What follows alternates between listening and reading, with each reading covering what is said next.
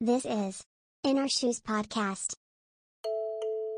このポッドキャストは感覚派のさゆりと思考派のふきこの2人が華麗にスルーできない小さな違和感について語り合う番組です。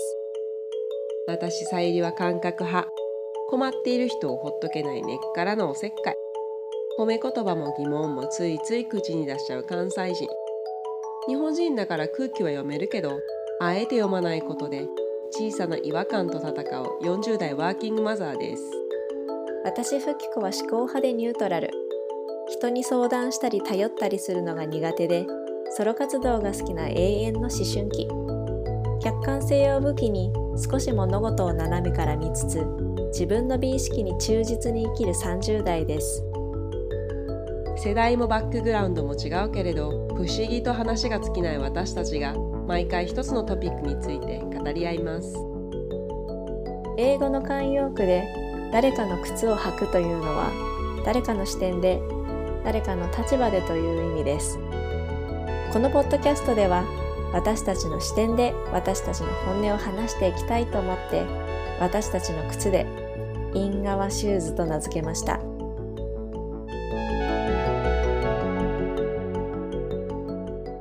こんばんはこんばん。ちょっと待って。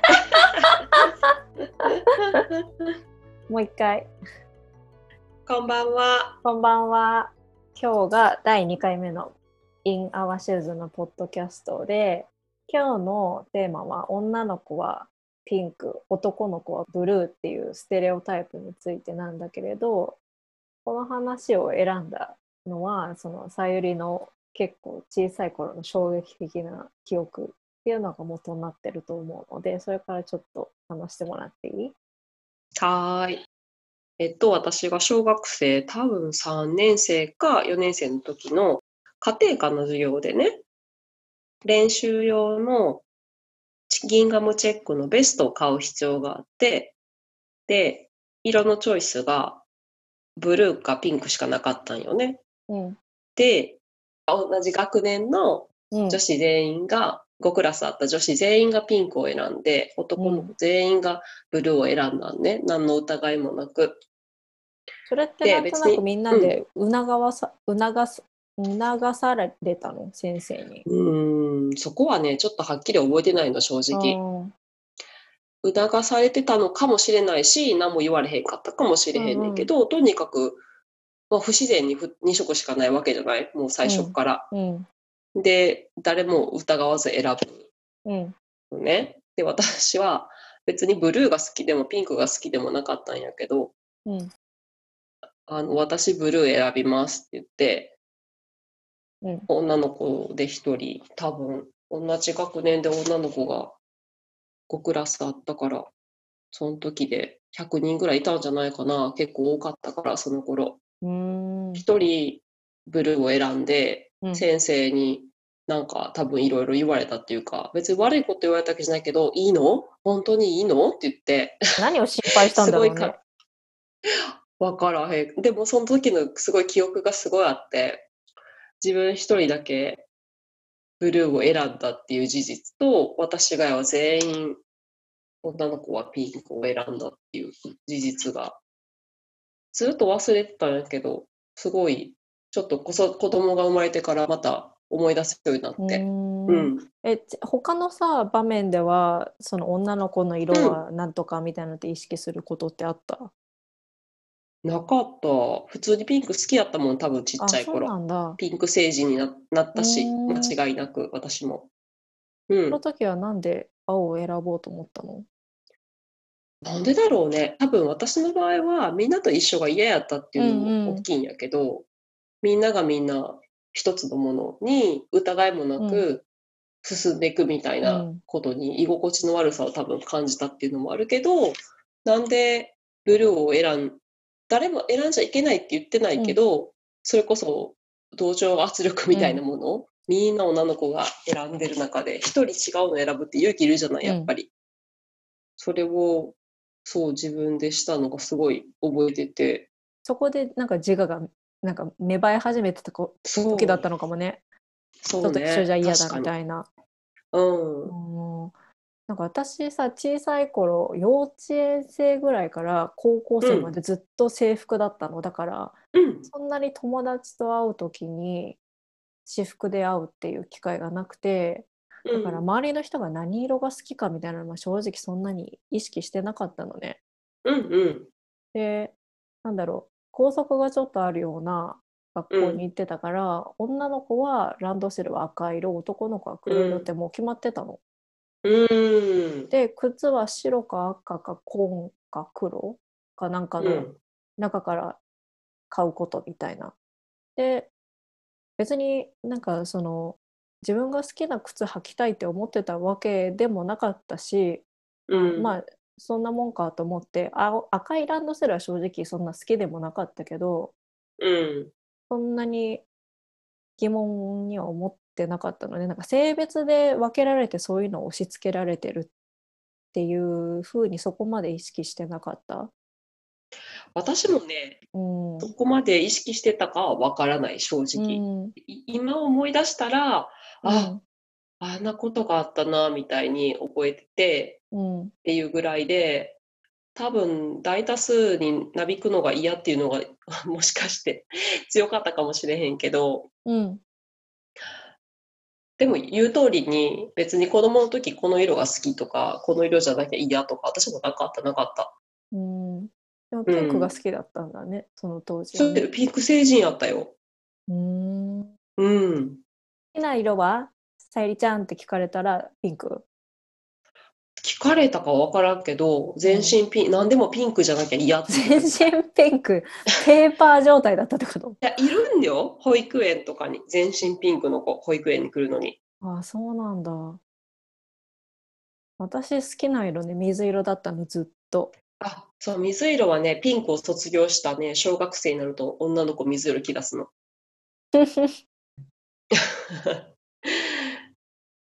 あれは5歳、5歳までの子が着る色よっていうらしいよ。小学校に行くと。ピンクは。それもでもさ子供がどっかで習ってきたからそれ言うんじゃないの？かな？あどうなんかな？子供が自然にそれをさなんか発想して言うとは思いがたいんだけど 多分だ誰とかちゃんのお母さんが言ってたのを誰とかちゃんが言っててそれを勝手になんかそうだよねみたいな感じで思ってたりうん。するんじゃないかな、なんかそだの、ね。その入れ知恵はなんか大人の匂いがするけどね。うん。でもね、本当にね、小学校に行くとね、ピンクのランドセルの子っていないのよね。えー、そうなんだ。ブルーのと、ブルーとかが多くてすごく、それこそ水色？うん。水色とか、ラベンダーとか。あー確かに最近そういうの見るね。私は小さい頃そんな選択肢なんてなかったけど。なかったよね。うん、それで思い出したんだけどそう私の弟、私の5歳下なんだけどあのその当時さ男の子のランドセルなんて黒ぐらいしか多分なかったと思うんだけどで女の子は赤と辛うじでピンクがあったかな、っていう時代に弟はなぜか茶色を選ぶっていう。なかなか。小1だよだって小1っていうかさまだあの年長さんでうん。わざわざ自分で茶色を選ぶっていうそのセンスに私はちょっと脱帽した。でもそれいいよって言ってくれた親御さんもよかよかったね。まあそうだね確かにね、うん。いいじゃんって言ったんじじゃない、なんかそうそうそう親もそうだし私、うん。服を買ってくれるのは必ず祖父母だったのなんか多分親がそんなにお金なかったっていうのが多分一番理由なんだけどうん。祖母があの呉服屋をやっていてだからもううん洋服とかなんかそういうおめかしするのが大好きなわけ。うん。で私初孫で最終的に結局唯一の女の子の孫だったから全ての着せたいものが私に集中して。で買ってきてくれるやつが結構ね緑色とか、うん。まあ、黄色紫ピンク青とかなんかアバンギャルドだったんだよね選び方が。うん。だからなんか普通なのを彼女も祖母も好まなくてそれで私はなんか教育を受けたような気がする。ででも多分それも彼女の趣味っていうのもあるし、彼女がそういうふうに思うようになったのって多分着物って女の子はピンクじゃないじゃん必ずしもうんうん。しかも大人になったらむしろピンクなんてあんまり着ないじゃん。そうだね。うん、なんか黄色とかさそれこそ若草色とか、藍色とかもあるけど赤とかピンクとかって大人って大人になってっていうかまあお祝いの時以外であんま着ないからね。そうだうん、ね。っていうので多うん分そういうセンスだったのかなって今となっては思う。なんか多分ね、着せられてる本人はね、なんかあんまりそんなに何も考えてなかったと思うね、私もちっちゃい頃。で、何がっていうと、親になると、うん。あれ、男の子と女の子ってこんな風にカテゴライズするんやっていう、なんかうん。色の、なんていうのかな、こんな風に子供服とか赤ちゃん服って色で分けられてるんやってことに直面するのね、ものすごく。うん例えば？例えば、赤ちゃんの服買いに行くじゃない？女の子よ、男の子よって一応分けてあんねんけど、うん。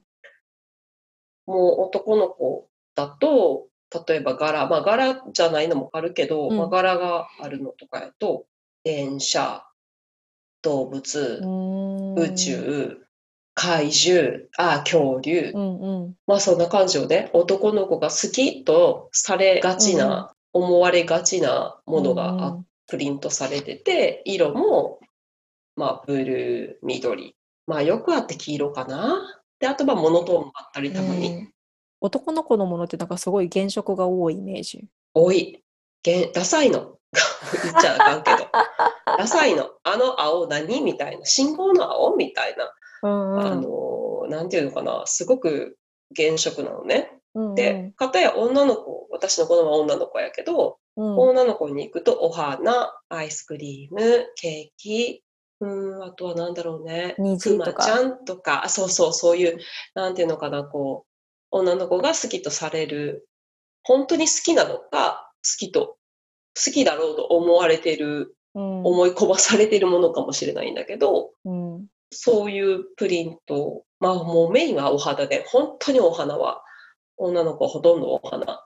えなんかあうんのリバティプリントみたいななんか洒落てる花柄じゃないの？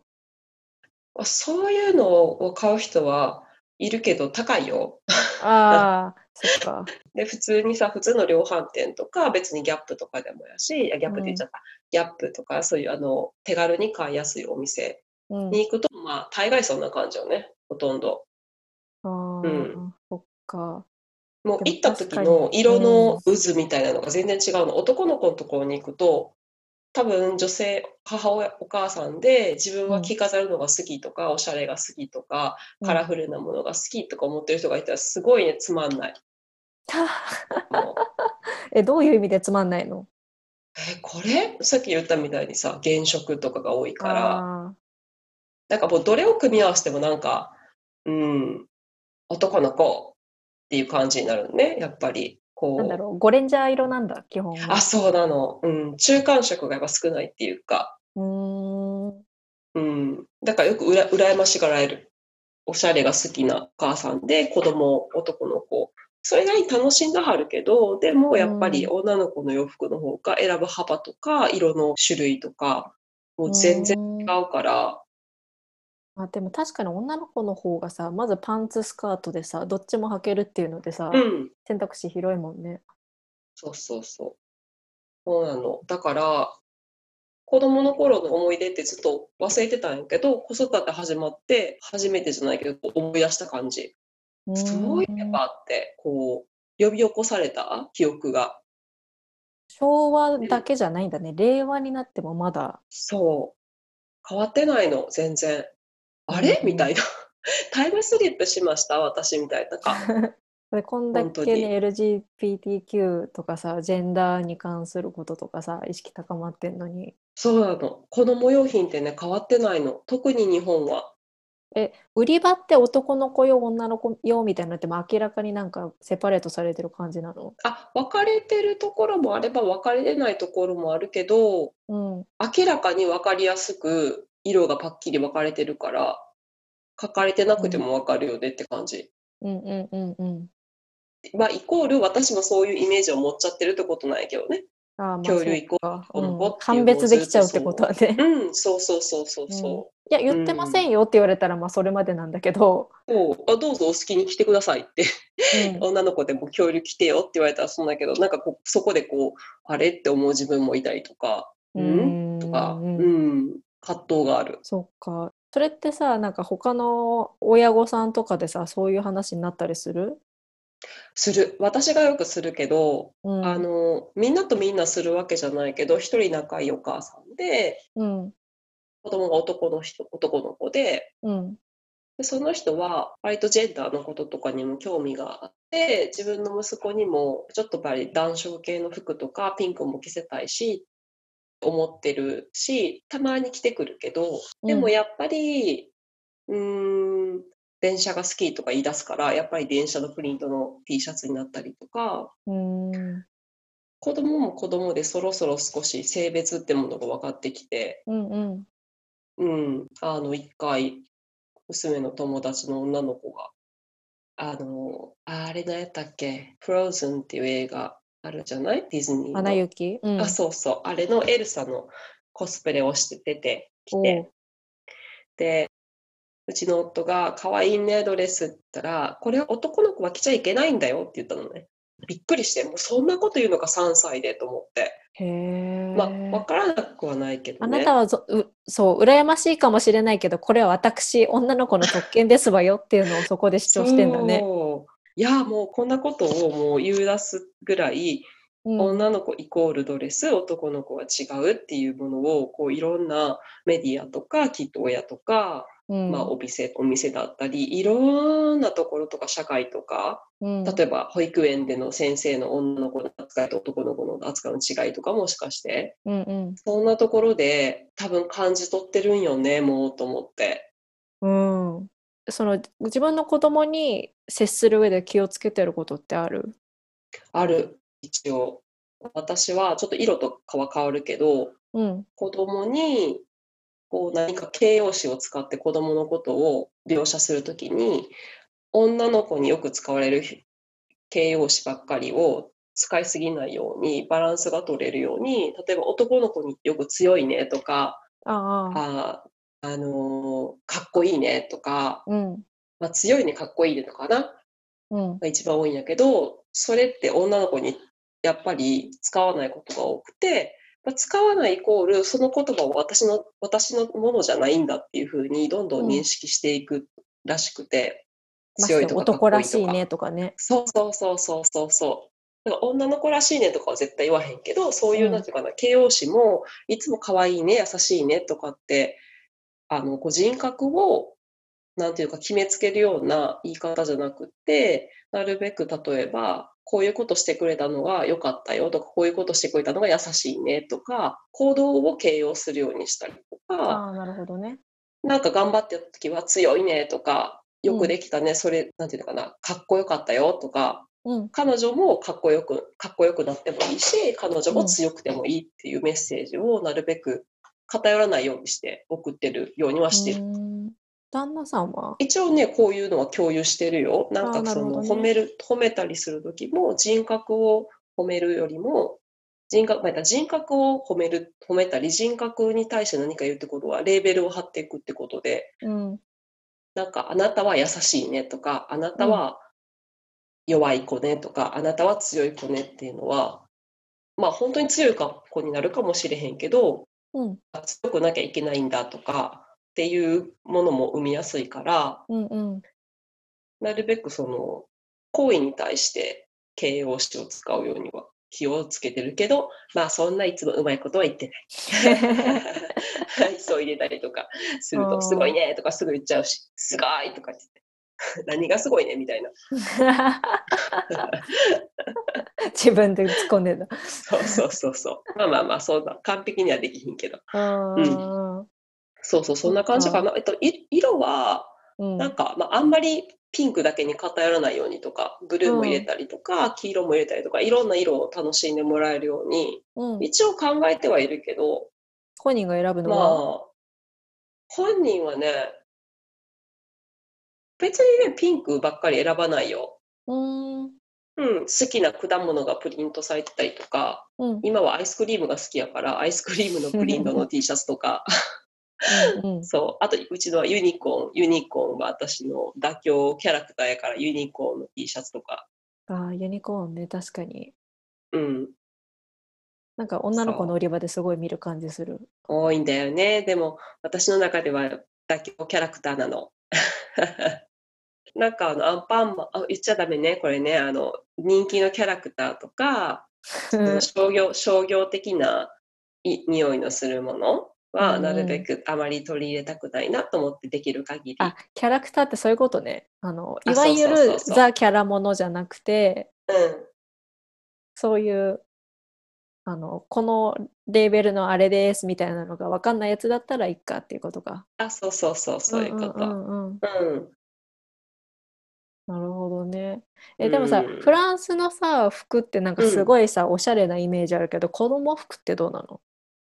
子供服ね、おしゃれだよ。むちゃくちゃ。あ、そうなんだ。むちゃくちゃ。だからね、大人の服がちっちゃくなったみたいな服もいっぱいある。へえ。なんか選びがいあるね。そう。で、ピンクとかも全然色はあるけど、うん街を見ると、子供にそんなにピンクピンクを着させてる親は少ないね。うーん。すごくシックっていうか、大人の服のミニチュア版みたいなのを着せられてる子供がすごい多くて。うーん。なんかどうやって洗うのってなりそうだね。そう、本当に、あの、シックな感じ、すごく。へえ、うんそうなんだ。あんまり原色版って感じがなくて、向こうは。うんうんうんうん。ああるけど、うん、なんか割と中間色とかも多いし、あの、なんていうのかな。こう、子供を子供扱いしないみたいな、あの、あの人たちの精神がちょっと出てるよねって感じ、子供服も。これあんまり心地よくないよね、この服みたいな、とかね。機能的じゃないよね、これみたいなねあ。機能性より、あの、美しさの方を優先される方たちなので、彼らは。うんうん。すごいね。その精神はもう子供の頃から。だと思う。私、それを着せる親のマインドがそうだから、うん。そうなんだろうね。そういう、なんか洗いやすいとかさ、着せやすいとか脱ぎやすいとかじゃなくても、うん、素敵っていうので選ぶんだねそう。なの。うん。ただ、でも男の子用、女の子用っていうのは分けられてるし、やっぱり色のすごく違いっていうか、うん、パッと見たらすぐ分かるよね、売り場の。あ、配置。がうんうん。だからやっぱりどこの国でもある程度男女のある別っていうのはあるんだね。むしろ日本より多分西洋の国の方が女の子に対してのそのピンクの押し付けっていうかうん。は強いみたいですっうん。ごいピンクのものが売ってることとかもある女の子向けにすっごいピンクすごいピンクってどういう意味？ショッキングピンクじゃないけどもう濃いピンク。なんかどんな持ち物とかでもそでも確かに、あの、お女の子用のカチューシャとかさ、ううん。プラスチック系の製品でさ、すっごい濃いピンク、なんか、それこそソニプラとかに売ってるものってああいう色だよね。あそうそうそういう感じ。ね、ヘアアクセサリーとかね。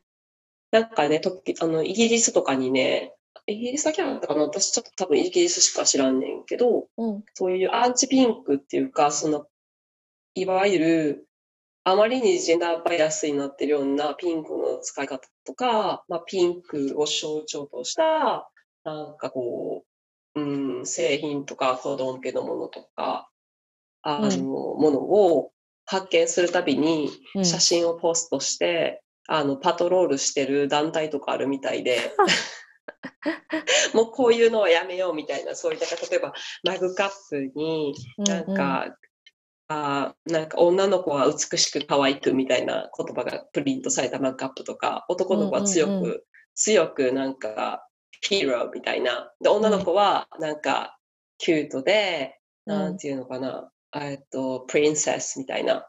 うんうん。がプリントされたマグカップが2つ売ってて、そういうのとか写真撮って、もうこういうステレオタイプをは早くやめなければみたいな。私も入りたいと思ったの、パドロール台に。片っ端から。でなんか多分さそれがさ行き過ぎちゃったのか今さ安泰ピンクでググったら、うん I'm over the anti-pig movement っていう、さらに、それにもう、もう行き過ぎて、もうそれすらもういいわみたいな記事が出てきた。そうそう、もうね、やりすぎだよね、ちょっとね。うんうん。面白いね。うん、面白い。うん。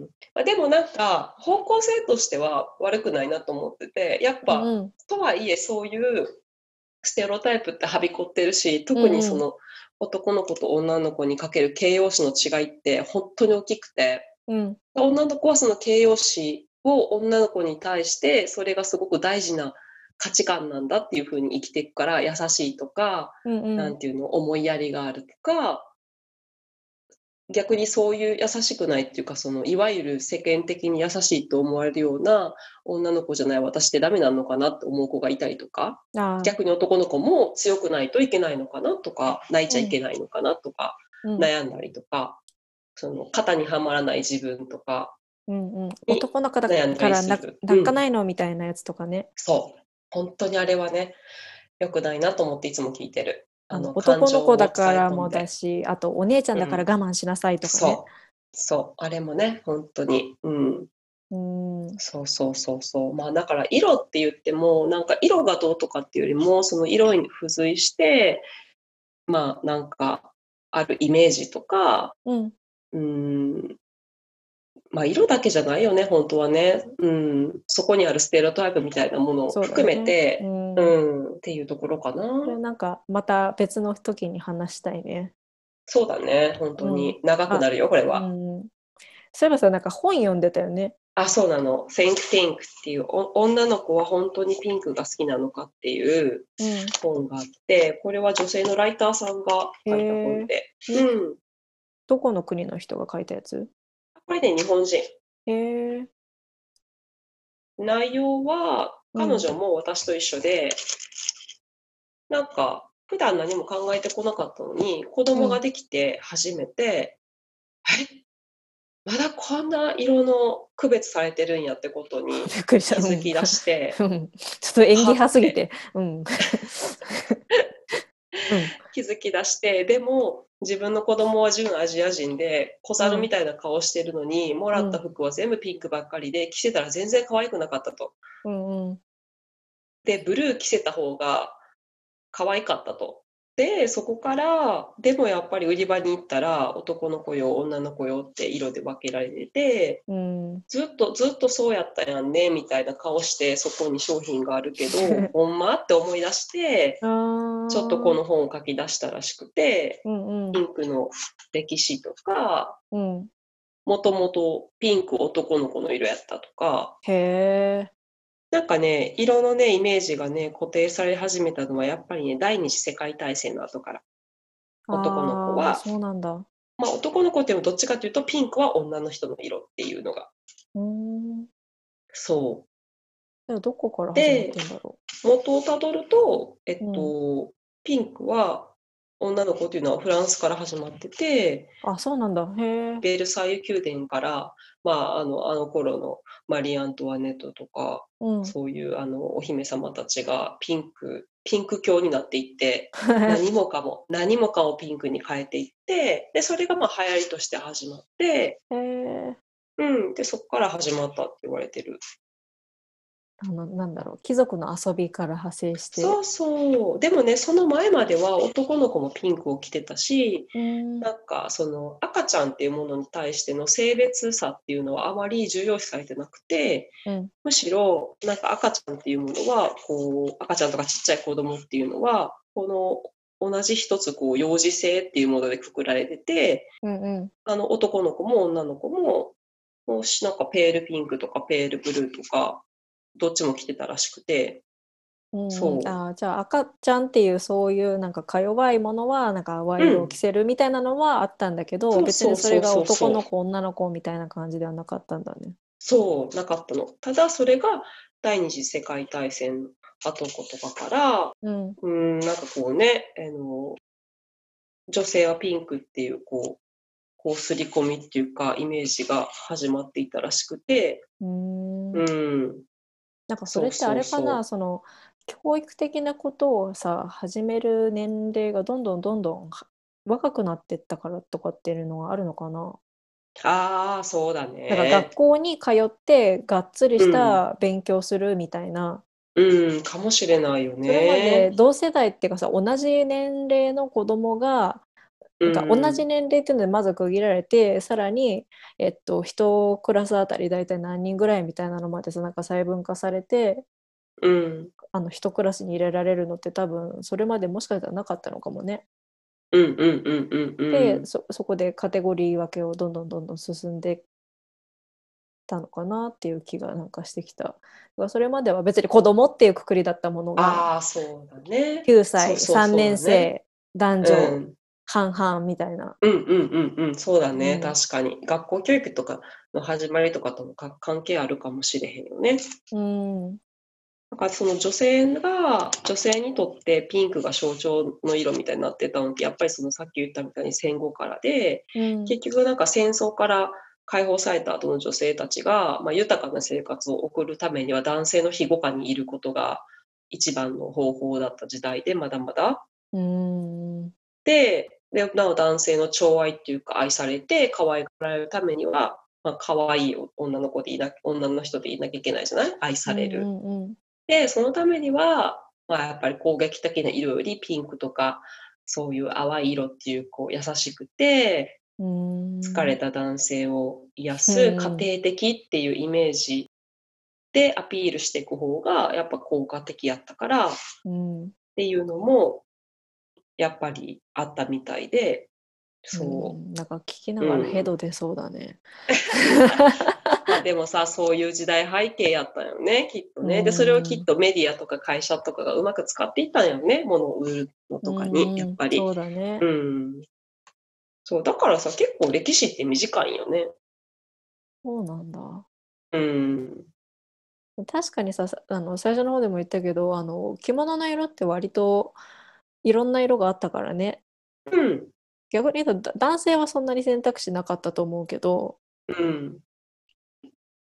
そういう意女性はね、ね、女性はいねろんな色をき着れてたうんと思うから、まあ、そうだよね。あの形に着物がなったのって確か江戸時代の後期とかなんかそんなに大昔じゃなかったはずなんだけど、あ、そうなんや。うん、確かなんかそういううん。時だったと思う。特に庶民があの形を着るようになったのは。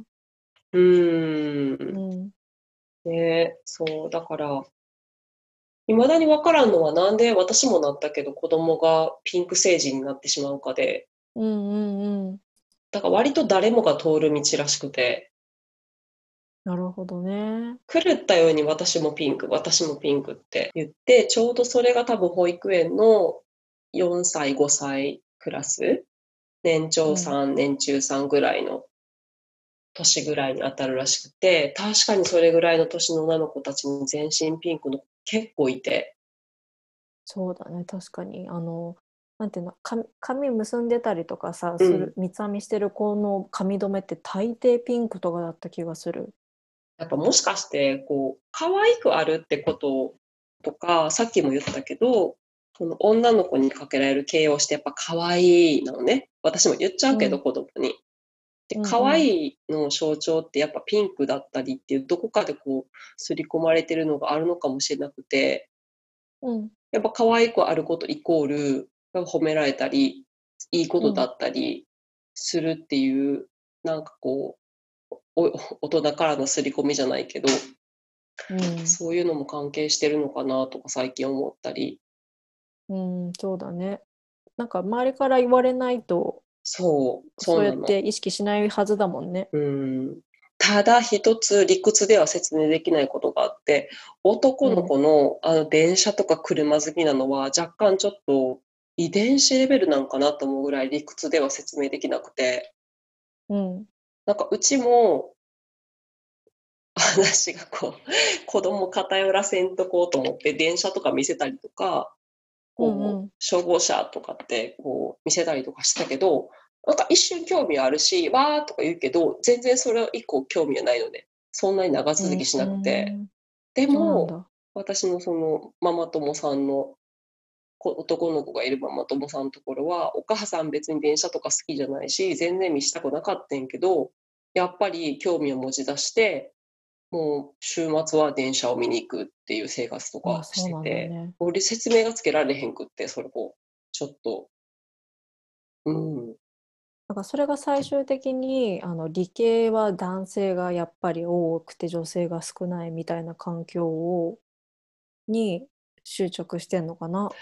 どうなんだろうね。なんかその、うんもし始まりから差がついてるんだとしたら、うん、なんかその結果はさ、そんなに驚くべきことではないんだけど。そうだね。あの男の子にげ下駄履かせてたとか、ああいうありえない実験をちょっと置いといてね。あれはちょっとあの、ね、作為的なやつだからあれだけど、でもね、研究結果でね、研究結果っていうか調査っていうか、あの、多分統計とか取ってるやと思うけど、うん、女の子の数学とか理科のあの、成績って、小学校6年生ぐらいまで、小学校6年から中学校の初めぐらいまで女の子の方がいいの。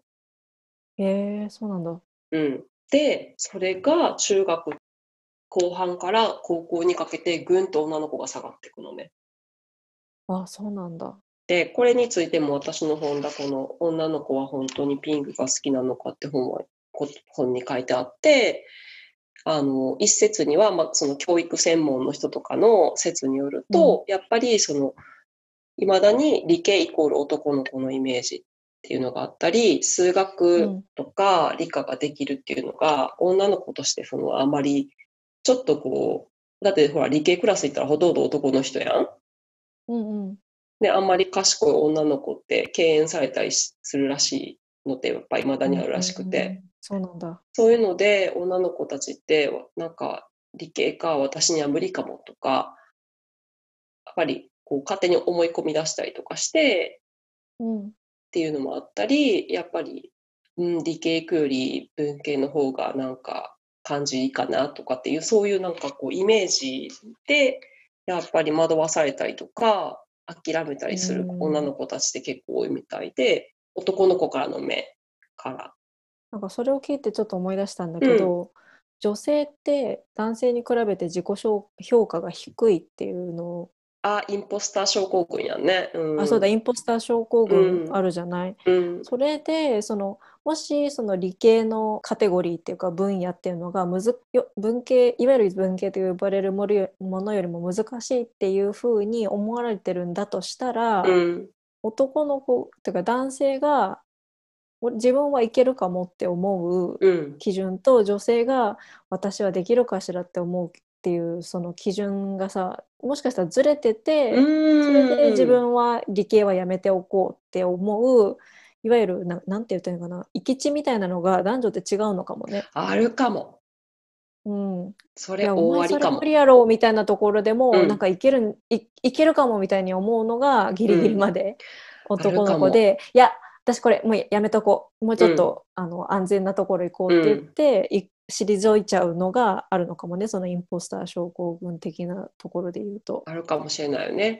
だから実力とは全く関係なくそうそうそうそう、うん、せその選択を諦めるか諦めないかっていうところの基準値が男女でもしかしたら違うのかもね。それが何によって形成されてるのかちょっと私には分かんないけど。それはね、一つにはね、思うのは、うん、私が個人的に、やっぱりローモデルの少なさやと思うのね。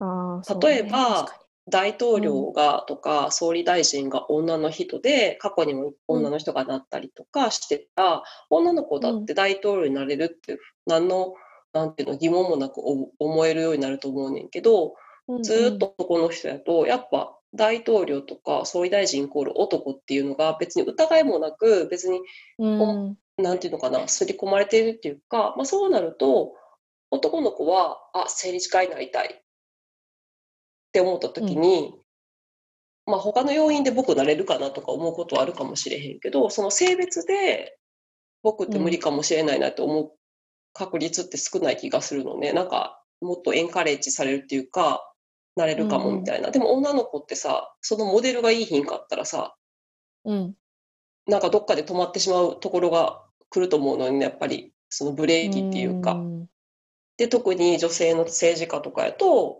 なんかちょっと言っただけでなんか叩かれたりとか、うん、でもきつく言うときつく言ったりするとヒステリーって言われたりとか、うん、同じこと男の人やってんのに。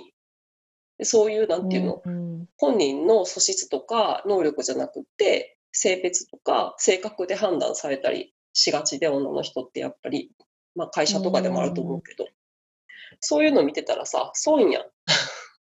そうだなっても。ね。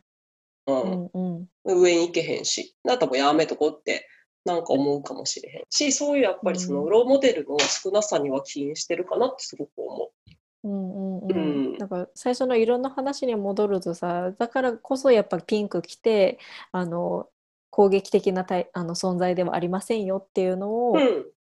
で存在でいるっていうことを表現することの方がやっぱりさ生きてうけ生きていく上でより安全な選択肢っていう風になっちゃうのかもね。そうそうそう、そういうのあるよ。可愛くて優しくて、私は、うん、うんあなたより上に行くことはないわよって、もしかしてメッセージでうんうん送るような、うん、イメージがあるかなって私もちょっと思ったりする。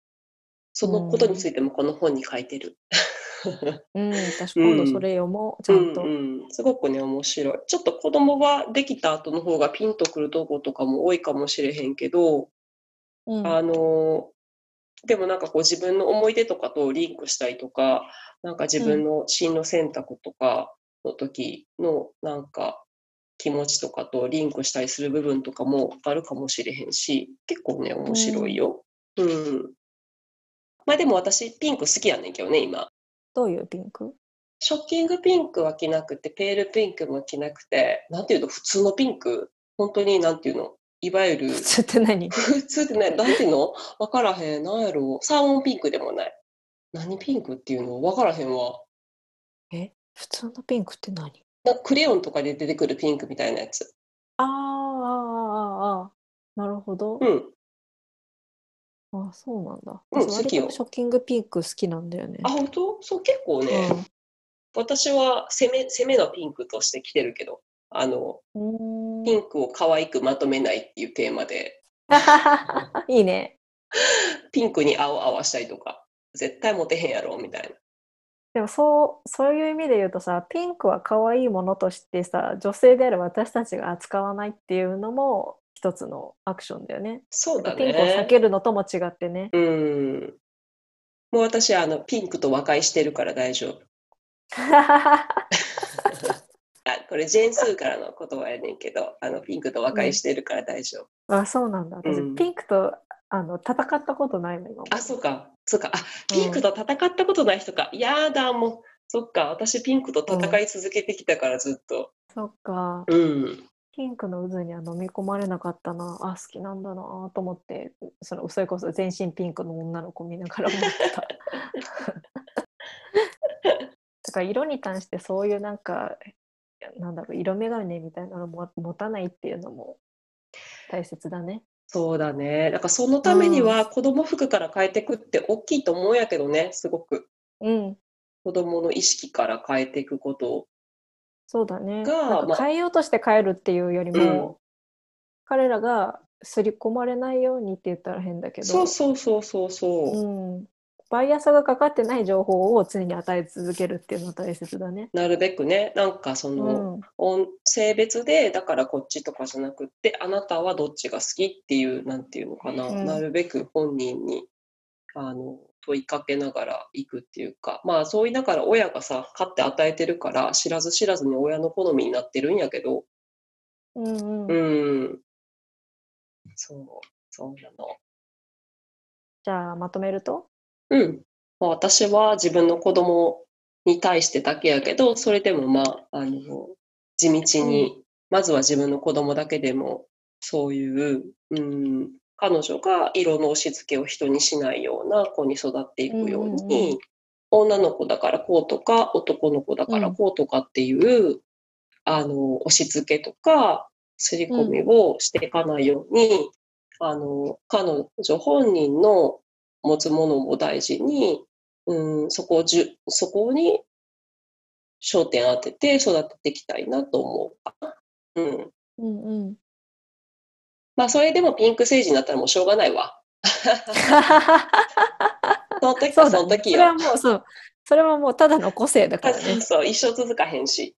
でも別にさ、あの大人になってもピンクでが好きでも彼女のこまあ、とはいいよ、全然。ねうん。うん、それはそれで個性として。そうだね。うん。うん。縛られるのはやめよそうね、そうね。私も気をつけようと思う、本当に。あの、うんうん選択肢の少ない中ではあるけど、う。うん。なるべくこう、色でバランス取りながら、うん、うんやっていこうと思う。うん。